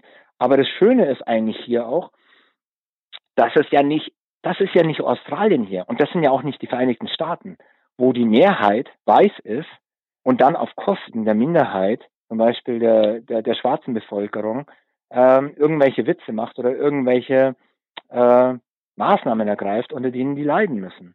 Sondern hier ist es ja so, dass sich ja in Kapstadt die Minderheiten irgendwo die, die, die, die, das Gleichgewicht halten, aber in Südafrika insgesamt gesehen sind ja die Weißen eine, extreme Minderheit. Also man muss sich hier schon sehr gut überlegen, ähm, wie man hier wirklich ähm, rassistisch angeht, weil man hat halt schnell eine Gegen, ähm, also eine Mehrheit gegen sich. Und äh, als ich gesagt habe, okay, in, mit dem letzten, mit dem letzten Fall, der jetzt groß äh, publik wurde, mit George Floyd in Amerika, äh, weißer Polizist äh, tötet äh, Schwarzen, äh, ähm, bei, bei einem Schwarzen bei einer Behaftung, Verhaftung, äh, das würde hier nicht passieren. Also das kann ich mir hier nicht vorstellen, dass ein Weißer einen Schwarzen so misshandelt, dass der, dass der bei der Verhaftung stirbt. Das ist eigentlich undenkbar. Aber leider ist es so, dass hier auch solche Sachen passieren, aber durch Schwarze. Da, da, da misshandeln schwarze Polizisten, schwarze Kriminelle oder Verdächtige und auch da kommt es zu Todesfällen. Also äh, es ist nicht komplett ausgeschlossen, aber das ist dann nicht wirklich Rassismus, das ist einfach diese brutale Vorgehensweise manchmal. Also diese Gewalt in gewissen äh, Gesellschaftsschichten. Und äh, das macht es dann aber auch nicht besser, weil letztendlich der, der, der verhaftet werden soll, ihm ist es wahrscheinlich am Ende auch egal, durch wen er dann umkommt. Aber insgesamt gesehen ähm, würde ich sagen, Rassismus an sich ist hier eigentlich angenehmer. Und ich sage auch, dass das zum Beispiel dass, dass, ähm, die Zusammensetzung in Kapstadt, also wie ich schon gesagt habe, so viele verschiedene ethnische Minderheiten, verschiedene Religionen, dieses Zusammenleben von diesen ethnischen Minderheiten, die ich sogar persönlich teilweise als hat eine gewisse Vorbildfunktion für viele Städte in der Welt. Ich meine, man muss hier fairerweise sagen, hier gibt es halt eben diese Minderheiten schon seit drei, vierhundert Jahren, also seit, seit, seit Beginn der Einwanderung. Das ist natürlich auch gewachsen. Das ist jetzt nicht eine Einwanderung, die über zwei Jahre passiert ist. Aber dieses Modell, dass verschiedene Religionen sich akzeptieren, dass verschieden aussehende Menschen äh, mit verschiedenen kulturellen Hintergründen, mit verschiedenen Sprachen sich akzeptieren und sich nicht die Köpfe einschlagen, sogar noch viel feiern zusammen, äh, manchmal sogar auch heiraten untereinander. Das, glaube ich, ist sogar ein, hat eine gewisse Vorbildfunktion für manche andere äh, Großräume oder Großstädte in der Welt. Lass uns zum Abschluss nochmal so ein bisschen auf dein, ja, äh, dein Leben in äh, Südafrika, dein Alltag kommen. Welche südafrikanischen Spezialitäten sind denn deine Lieblingsgerichte? Und du hast gesagt, du bist seit kurzem auch Veganer. Gibt es denn so in der traditionellen Küche auch Highlights für Vegetarier und Veganer? Oder ist das jetzt auch ein aktueller Trend, der sich entwickelt? Ähm, traditionell sind die Gerichte nicht unbedingt vegan. Also man muss ja sagen, hier gibt es halt viel Natur und hier gab es schon immer viele Böcke, die rumgelaufen sind, also Antilopen und anderes Wild. Also wenn man was geschossen hat, dann hat man das auch verzehrt. Ähm, was ich den Leuten immer empfehle, weil werde ich natürlich auch mal wieder gefragt, ja, was ist denn hier typisch südafrikanisch? Das ist gar nicht so einfach, weil, wie gesagt, das sind ja alles Einwanderergerichte. Und auch der Schwarzafrikaner hat früher auch schon äh, ein Rindersteak gegessen und ein Schaf, halt nur nicht jeden zweiten Tag, sondern immer, wenn halt mal was geschlachtet worden ist. Äh, was so typisch wäre, wäre dann halt so ein Schafskopf. Das gilt als Delikatesse, habe ich selber noch nicht probiert. Jetzt als Veganer eh nicht mehr. Aber da weiß ich auch nicht, ob das für, für einen Standard-Europäer so eine Delikatesse wäre. Die essen auch gerne die Hühnerfüße. Ähm, aber abgesehen davon kann ich nur sagen, äh, es gibt zwei Gerichte ähm, und die kann man auf jeden Fall als Veganer auch essen. Da muss man nur das Fleisch weglassen. Äh, das eine ist, ist der, der Poiki. Poiki ist eigentlich mehr als ein Gericht. Poiki ist eigentlich fast schon ein Lebensgefühl. Poiki heißt eigentlich so, ist Afrikaans und heißt kleines Töpfchen. Und es ist einfach ein, äh, ein Kessel, der aufs offene Feuer gestellt wird. Ähm, da wird alles Mögliche reingehauen, also auch jede Menge Gemüse. Ähm, für die meisten dann halt irgendwelche Fleischsachen auch noch. Das ist also so ein, einfach so ein Topf, so ein Eintopf, der stundenlang gegart wird, also drei, vier Stunden. Ähm, da gibt's dann schon viel zu erzählen. Also man steht dann ums Feuer rum und äh, schaut dem Kopf, äh, Topf zu, wie der da vor sich hingart. Und ja, den gibt's in verschiedenen Variationen mit, mit Curry, mit Fisch, mit Hühnchen und so weiter. Äh, da gibt's bei uns im Tennisclub ganze äh, Poiki Competitions, also Wettbewerbe, wer den besten Topf macht. Das wird tatsächlich, das ist einer der größten Events, die wir haben, Social Events im Tennisclub. So muss man sich das mal vorstellen. und das gibt's aber auch fast in jedem guten Restaurant, ein Poiki in verschiedener Form oder ein anderes Gericht heißt Boboti. Äh, das ist so ein ähm, Gericht, der der Einwanderer, die durchs Land gezogen sind mit ihren Ochsenkahn und einfach zusammengeschmissen haben, was sie gerade noch auf dem Ochsenwagen hatten. Also ganz typisch dann eben mischt sich da auch süß und sauer. Also klassisches Boboti ist mit Reis ähm, und Kartoffeln. Ähm, dann, wenn man Fleisch hat, macht man Fleisch rein. Dann kommen aber auch Bananen werden reingeschnippelt und Rosinen und Tomaten und scharfe Gewürze. Und ja, das ist so typisch äh, südafrikanisch. Eigentlich alles so zusammen, süß und sauer. Ähm, und ähm, das ist, glaube ich, dann, und da, das, das widerspiegelt auch so ein bisschen die, die, die Vielfältigkeit äh, der Menschen und ihrer Hintergründe dann wieder. Und dann kriegt man so ein bisschen das Gefühl, äh, wie man hier so tickt. Alles nicht so ernst nehmen, nicht so strikt, nicht so ganz klar mit Anleitung kochen und so und so viel Gramm von dem und so und so viel Gramm von da. Na, mal schauen mal, was wir da so haben. Und das schmeißt man dann zusammen. Und ja, zwei, drei Stunden später auf der Feuerstelle äh, wird sich das schon im Wohlgefallen auflösen. Und meistens tut's das auch und geht dann ganz gut runter. Ja, mein Appetit ist auf jeden Fall geweckt. Was ist denn so dein Lieblingswein? Ihr lebt da ja wirklich in einer Region, ich glaube, Pinotage wird sehr viel angebaut. Was ähm, hast du da einen oh, Geheimtipp? Da kriegst du mich jetzt damit, da kriegst du mich damit, äh, weil ich eigentlich nie wirklich viel Wein getrunken habe. Bist mehr der ähm, Biertrinker oder? Ja, als gestandener Münchner, als Münchner Kindel ja, war ich dem so. Bier zu äh, geneigt das übrigens sehr gut ist. Also hier gibt's Bier aus Namibia, da kenne ich mich eher aus. Ähm, das wird nach dem deutschen Reinheitsgebot äh, gebraut. Also sowas ist hier äh, verfügbar. Aber auch das Castle, das ähm, südafrikanische Bier, das Nummer 1 Bier, äh, geht ganz gut. Das trinke ich auch ab und zu, weil es gibt jetzt auch alkoholfrei. Also das ist ein Trend, den man jetzt sieht. Man kriegt alkoholfreies Bier jetzt auch mittlerweile ganz langsam. Äh, das ist eine schöne Sache. Jetzt fange ich auch wieder ein bisschen an, Bier zu trinken, weil Alkohol konsumiere ich eigentlich auch nicht mehr. Ähm, und was es aber hier auch gibt, äh, das heißt ähm, Savannah oder das ist eine Marke, ähm, die, die wichtigste wahrscheinlich, das ist ein Apfelsieder.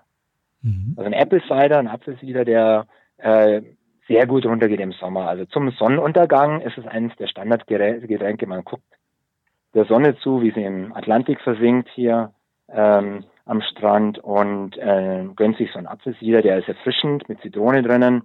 Äh, den gibt's mittlerweile auch fast alkoholfrei.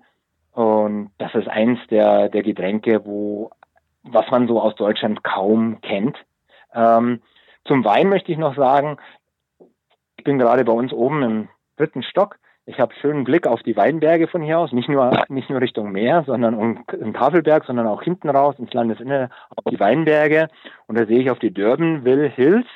Mhm. Ähm, das ist praktisch schon das erste Weinanbaugebiet von uns aus. Das sind zehn Minuten von hier. Und der Wein ist, den habe ich früher eigentlich, als ich noch Wein getrunken habe, ganz gerne getrunken. Also den gibt's als Merlot auch. Äh, hier werden fast alle Reben eigentlich angebaut, je nach Anbaugebiet. Und ja, die vor allem Rot, aber auch der Cabernet Sauvignon, soweit ich weiß, äh, müsste ein Weißwein sein, sehr beliebt hier. Ähm, nee, also da gibt's, glaube ich, eine Fülle an, an Auswahl. Ähm, und da kann man nur äh, empfehlen, mal zu den Weingütern rauszufahren. Machen wir sogar als Nicht-Alkoholiker. Wir fahren immer wieder jetzt um die Jahreszeit zu Weingütern raus, um einfach da mal ein bisschen spazieren zu gehen, sich die Anlagen anzuschauen, essen zu gehen dort auch.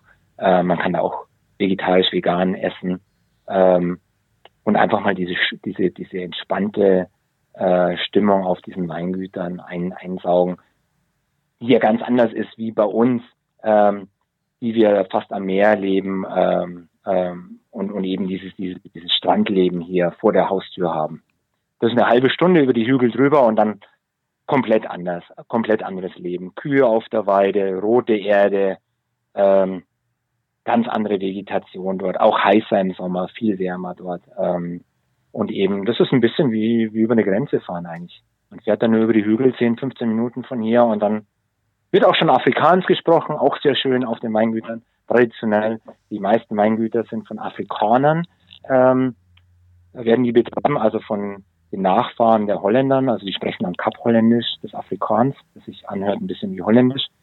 Ähm, und ja, das ist, das ist eine, sind immer tolle Ausflüge dort raus, in eine komplett andere Welt. Ja, vielen Dank, Wolfgang, für diesen spannenden Einblick in das Leben in Südafrika. Dieses Gespräch, das wir am 11. Juni live on Tape aufgenommen haben, hat mir wirklich viel Freude gemacht und ganz ehrlich richtig Lust auf eine baldige Reise nach Kapstadt. Ja, vielleicht sehen wir uns demnächst da. Ähm, dir auf jeden Fall vielen Dank für deine Zeit. Auch einen kleinen Apfelsieder vielleicht, so ein Sundowner, ganz sehr, traditionell. Sehr, sehr gerne. Ja, und auch euch, liebe Turtle Zone-Hörerinnen und Hörer, vielen Dank für euer Interesse an der heutigen Episode. Lebt euren Traum. Und wenn euch der Weg nach Kapstadt führt, dann checkt doch mal das Cape Oasis Guesthouse. Auch die nächsten Episoden versprechen spannende Talks.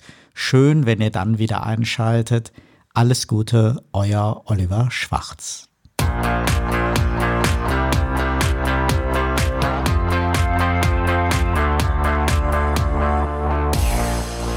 Sie hörten Turtle Zone, den Podcast mit Oliver Schwarz. Eine Produktion von Turtle Media aus dem Podcaststudio in Ettlingen bei Karlsruhe. Immer neu bei Spotify, iTunes und YouTube und auf turtlezone.de.